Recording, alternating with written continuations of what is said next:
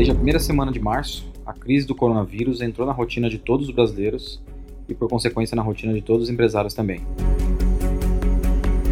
Não leve a sério curas, não leve a sério tratamentos. Isso pode vir lá na frente, isso com certeza vai ajudar muito a humanidade. Mas a essa altura, nesse momento, o melhor que a gente faz é não sair de casa. Se a sua cidade ainda não tem casos, você tem alguns dias para isso chegar aí, no máximo um mês. Se você está num grande centro como São Paulo, e principalmente em São Paulo, essa realidade já chegou para você. Muitas empresas começaram a ser impactadas depois do aumento de casos de contaminação no país e as medidas de prevenção afetam diretamente a vida dos maiorias dos negócios por aqui. Primeiro porque o chamado lockdown, o confinamento das pessoas, exigiu medidas bem duras, como o fechamento do varejo, das empresas e, consequentemente, da maioria dos pequenos negócios no Brasil. Só nessa semana eu particularmente recebi mais de 100 mensagens via WhatsApp de empresários com a preocupação óbvia de que a recessão ia fechar os negócios, e isso aconteceu, e isso provavelmente vai impactar a maioria das famílias no país.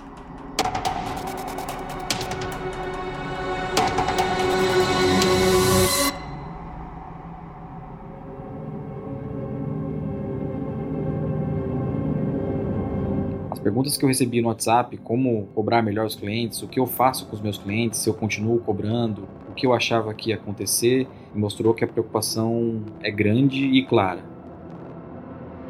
Vai doer e vai sangrar.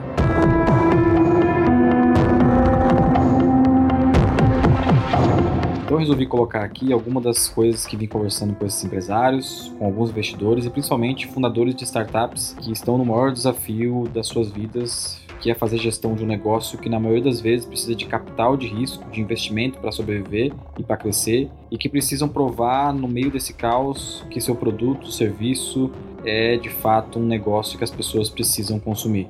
Eu conversei com bastante gente, pedi para algumas pessoas mandarem alguns áudios, contar o que eles estavam achando desse momento.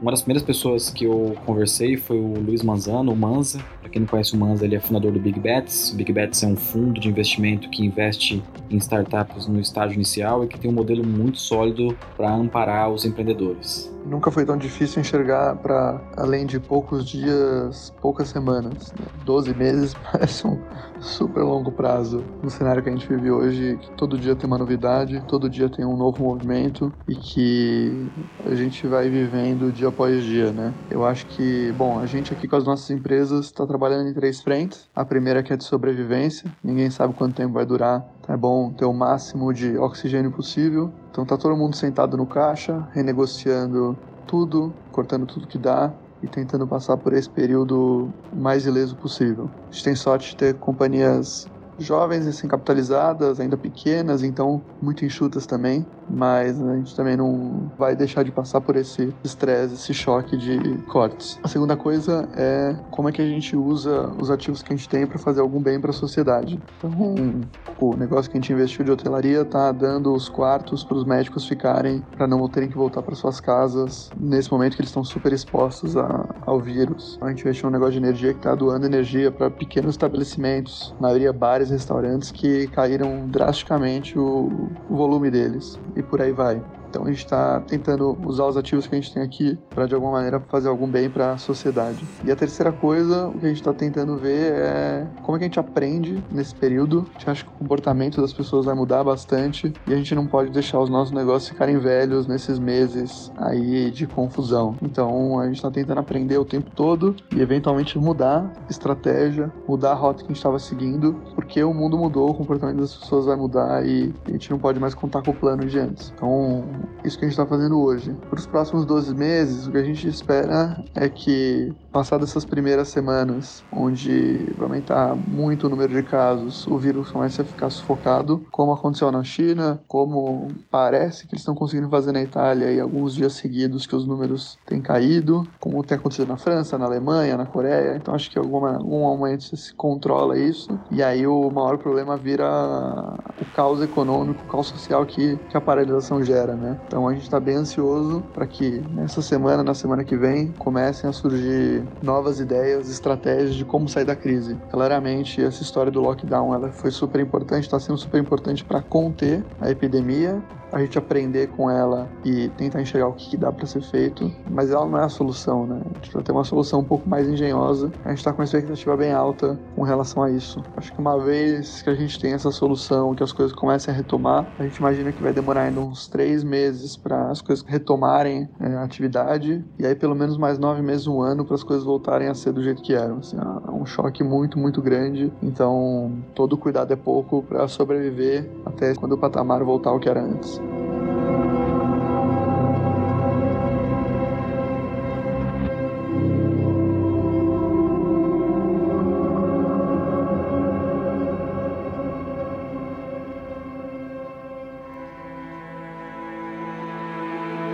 Alguns fundadores que eu conversei me disseram claramente: Fod...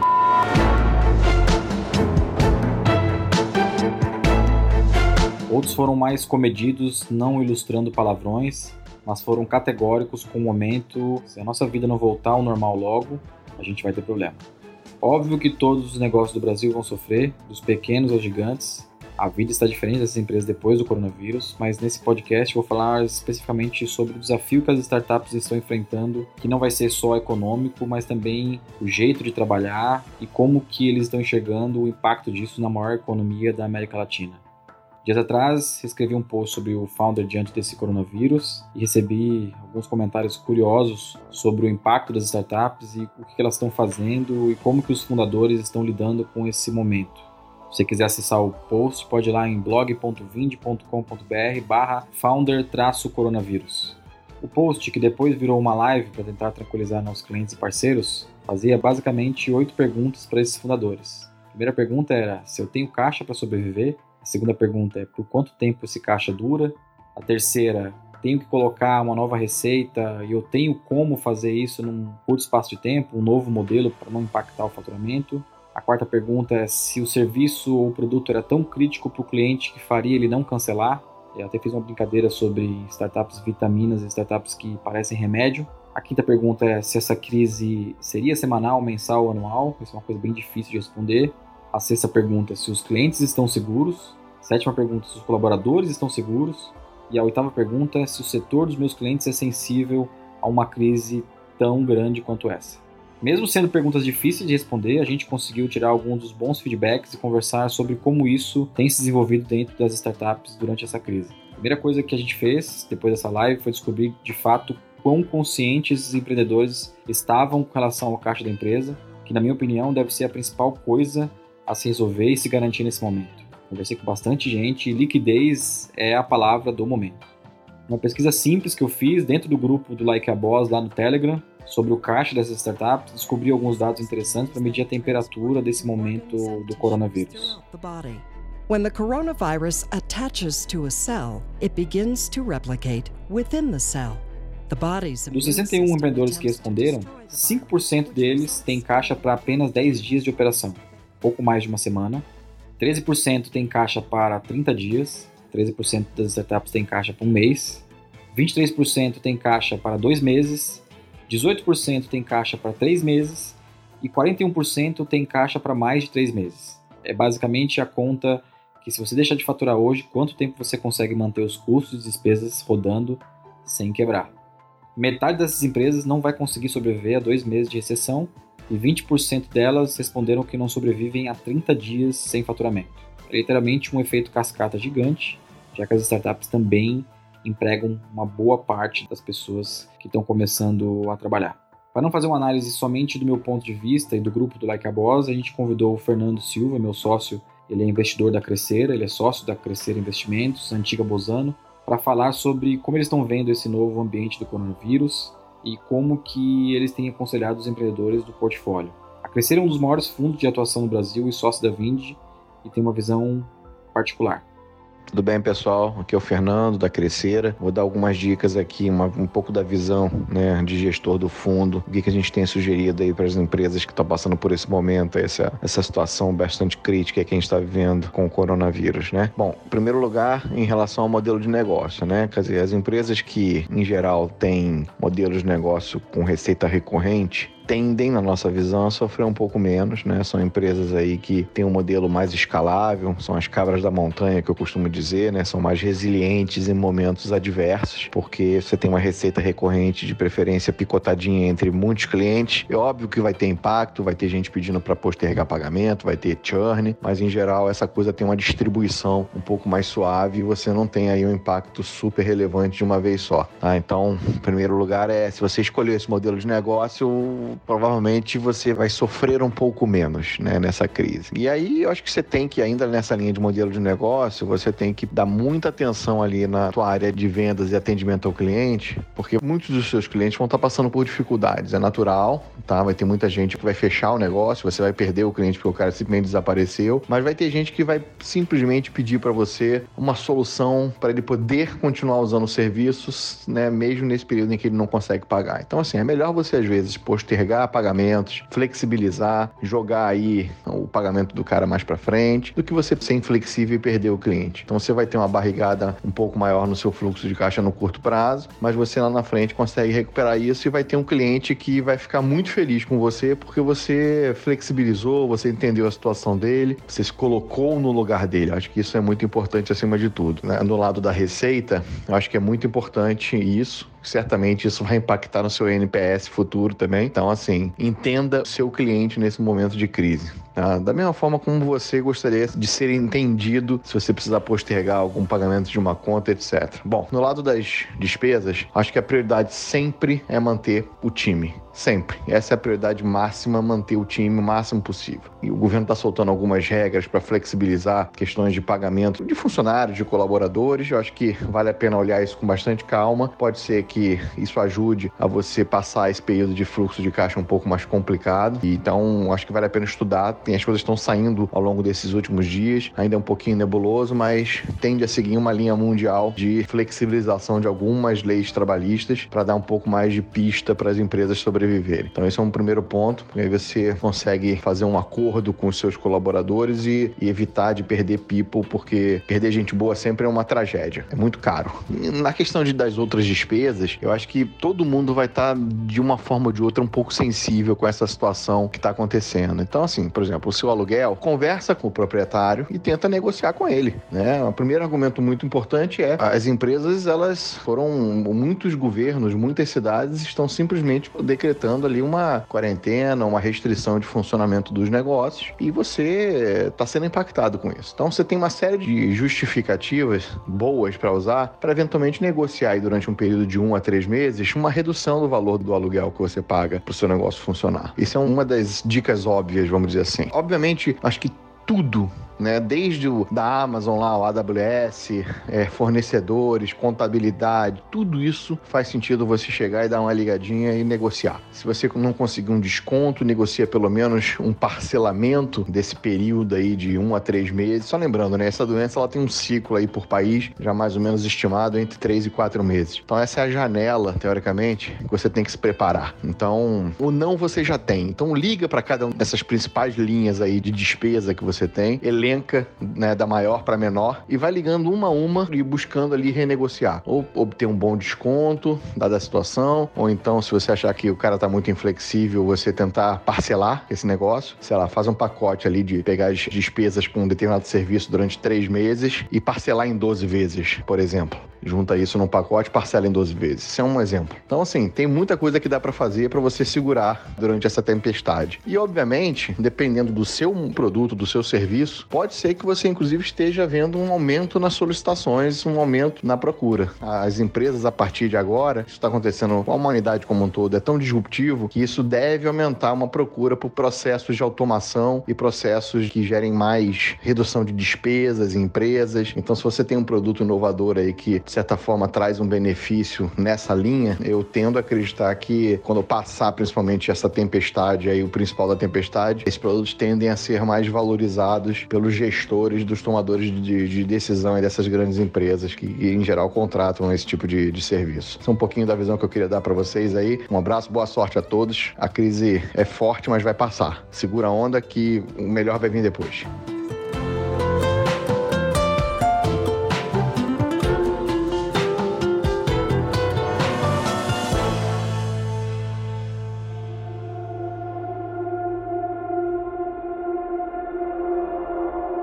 Combo de dúvidas e preocupações desses fundadores está basicamente centralizado em trabalho remoto, redução do faturamento, o esgotamento de canais, já que as empresas estão parando de comprar, e o esgotamento do dinheiro dos investidores. E eu entendo essas quatro preocupações, que é basicamente uma crise de liquidez mesmo. As startups, a maioria delas, precisa de capital para continuar crescendo e cumprir com as promessas que foram feitas nesse ano, no ano passado. E as preocupações têm muito sentido. Primeiro que eles têm medo de quebrar a empresa, acabar com o sonho das pessoas, demitir colaboradores e, obviamente, falhar. Os investidores deixam claro que esse é um momento que não será óbvio fazer investimento. Isso terá um impacto, obviamente, nos próximos 12 meses de investimento em startups. Alguns investidores falam que o valuation delas provavelmente vão cair, os cheques vão esgotar e a liquidez provavelmente será zero nos próximos meses. Se alguém tiver negociação com investidores, era bom deixar claro nesse momento de quão grave está a decisão deles em investir ou não ainda esse ano. Algumas startups já planejam, inclusive, atitudes um pouco mais drásticas com os times, com a receita indo para zero. Em todos os papos que eu tive com os empreendedores e investidores, a palavra de ordem é sobrevivência. Sobreviver é o ponto mais importante para a maioria dessas startups no Brasil agora. Por isso nomeamos esse podcast de trincheiras. É, sobreviver vai ser o principal desafio para a maioria delas e liquidez provavelmente deve ser a maior preocupação que todo fundador de startup tem que ter agora. Eu conversei com a Isabel Galera. A Isabel é sócia da Canary, um fundo que mudou a dinâmica de se investir em startups do Brasil, para ouvir um pouco dos principais desafios que eles enxergam nesse novo cenário de incertezas que vem pela frente. E aí, Dantas, tudo bem? Bom, a primeira grande lição que a gente tira desse comecinho de crise é que as prioridades mudaram em todos os âmbitos da nossa vida, né? E numa empresa não é diferente. O principal objetivo do founder agora é garantir a sobrevivência da startup e é, de fato, garantir que a empresa tenha combustível para chegar do outro lado do túnel e, e retomar a corrida. Então, diante desse cenário, a gente tem dado algumas dicas para os empreendedores que a gente conversa e para as empresas que a gente investe. A primeira coisa é que sobrevivência é igual a taxa, né? Então, o cálculo de runway, que é basicamente o tempo que a empresa tem para sobreviver com o caixa disponível, deve ser feito considerando o cenário mais conservador possível. Então, a gente fala bastante para os empreendedores se prepararem para o pior. Portanto, considerar crescimento zero, um aumento super significativo de churns, considerando o perfil de cliente, o contrato que a startup tem, e muitas vezes receita zero. É bem importante o empreendedor ter clareza do runway em um cenário crítico, um cenário conservador para tomar as decisões, as ações mais condizentes com a posição de caixa da empresa. O segundo ponto é sobre fundraising. O, o cenário de mercado mudou bastante, a gente vai encontrar uma escassez de funding, principalmente pensando em rodadas maiores, né, Series B para cima, onde grande parte do capital disponível é capital global de fundos estrangeiros e as startups brasileiras estão cada vez mais longe de serem prioridades para esses fundos. Rodadas menores devem continuar acontecendo, o próprio Canary está ativo, a gente está fazendo investimento, mas o time de empreendedores não pode ignorar o, fato do contexto de mercado ter mudado. Então, hoje o risco é muito mais acentuado, a gente tem várias incertezas de funding subsequentes, incertezas de mercado como um todo, incertezas cambiais, tudo isso vai pesar na negociação com investidores. Então, a dica é para quem já estiver estiver em processo mais quente com potenciais investidores ou tiver proposta na mesa, não ignorar o cenário de crise e tentar fechar o mais rápido possível com esses potenciais investidores. Quem ainda não começou uma rodada, não começou o relacionamento com o investidor, redesenha a estratégia para sobreviver sem investimentos externos, que vai ser cada vez mais difícil levantar dinheiro. Nesse cenário de dificuldade de injeção de capital externo, né, seja esse capital proveniente de clientes ou de investidores, a única variável que pode estar no controle do dos fundadores para, de fato, alongar o tempo de vida da empresa é o custo operacional. E as ações para congelar, para enxugar ou para cortar esses custos vão depender da posição de caixa da startup. Se o caixa estiver curto, menos de seis meses, por exemplo, ações mais drásticas poderão ser tomadas. Empresas com tempo de caixa médio entre 6 e 12 meses poderão tomar outras ações. Mas mesmo empresas com mais de 12 meses de caixa devem ser diligentes com burn, afinal ninguém sabe quanto tempo tudo isso pode durar e nem qual vai ser o real impacto dessa crise no mercado. Bom, dito tudo isso, muitos empreendedores ainda se preocupam se os números dos próximos meses vão influenciar rodadas futuras de investimentos, né? E a resposta objetiva é que não vai existir nenhuma rodada futura de investimentos se a empresa não chegar lá do outro lado do túnel. Tá todo mundo passando pelo mesmo momento, pelas mesmas incertezas, todo mundo junto nessa crise. A única certeza, por mais clichê que seja, é que a gente sabe que a crise vai passar. Então é muito importante se cuidar, é muito importante cuidar da família dos funcionários, manter o pé no chão, manter a sanidade mental, não se deixar levar pela ansiedade ou pelo pânico e garantir que estejamos todo mundo na mesma corrida depois que tudo isso passar.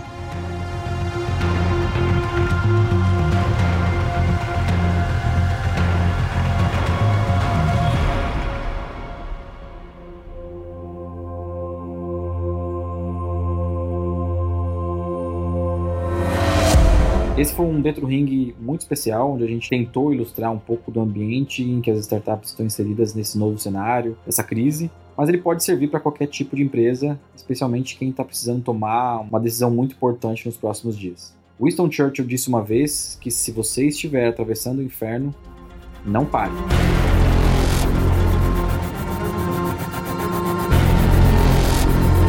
Se você curtiu esse episódio especial, segue a gente no Spotify, no Deezer, no iTunes e no Google Podcast, porque vem coisa boa pela frente. Se esse é o momento de você pensar e transformar o seu negócio, conta com a Vind para te ajudar, que na Vind a gente atende mais de 6 mil empresas e para nós também uma hora de entrar nessa trincheira com esses clientes. Quem quiser conhecer um pouquinho mais a Vind, vai em vind.com.br e até a próxima.